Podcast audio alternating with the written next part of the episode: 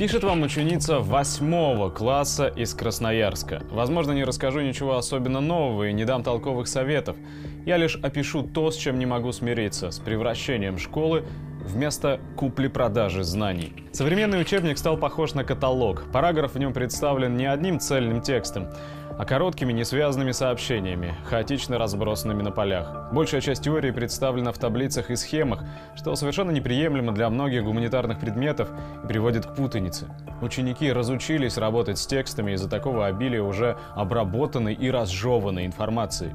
В руках молодого преподавателя учебник превращается в торгово-популярное издание, которое всячески пытается захватить внимание ученика и предоставляет ему широкий выбор схем.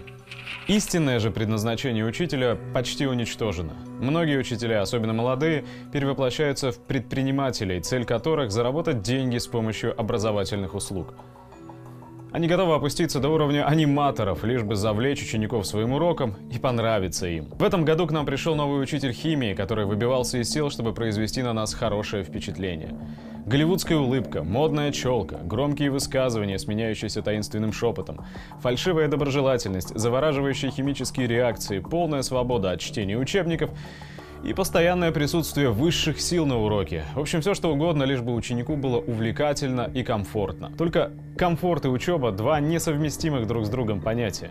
Жаль, что он этого так и не понял. Через полгода, когда его урок провела обыкновенная студентка, мы заметили, что кроме нескольких магических заклинаний в виде химических формул и массы глупых высказываний не знаем вообще ничего. За 45 минут внятным русским языком с помощью мела и доски нам открыли столько, сколько мы не прошли и за две четверти с гипермодернизированными технологиями. Вместе с тем администрация школы всячески поощряет этих шоу-бизнесменов. К примеру, есть прекрасный шанс получить премию с помощью участия в конкурсах, открытых уроках, олимпиадах.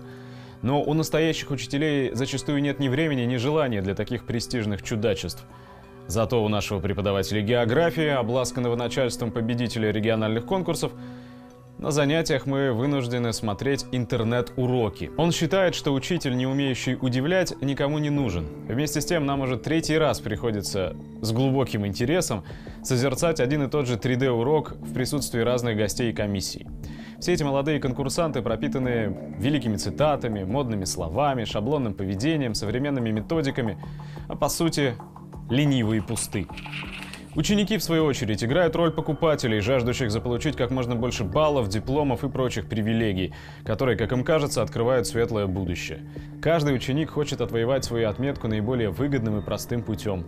Для достижения успеха все средства хороши. Репетиторы, сайты с ответами, взятки учителям, шантаж – унижение товарищей, злоупотребление социальным положением родителей. И речи не идет о дружбе и взаимопомощи, когда в школе царит атмосфера жесткой конкуренции и беспощадного отбора. Более того, если ученикам-покупателям вдруг не понравился учитель, который не готовит их к ЕГЭ, даже если до экзамена еще три года, они подают на него докладную директору и меняют себе преподавателя на более удачного, более престижного продавца знаний. Такие бунты против учителей становятся популярными. Ведь все делается для бесценного и дорогого покупателя, а если учитель не смог очаровать заказчика, пусть ищет другую работу. Несмотря на все эти яркие проявления рыночных отношений в школе, еще сохранились некоторые крупицы от советской системы образования. Учителя еще пытаются открыть детям глаза, доказать, что ЕГЭ вовсе не смысл жизни. Есть и ученики, стремящиеся к знаниям, а не к оценкам. В кабинете нашего директора еще висит портрет Ленина. Мне повезло, я учусь в одной из лучших школ города, известной своей творческой атмосферой и сильными учителями.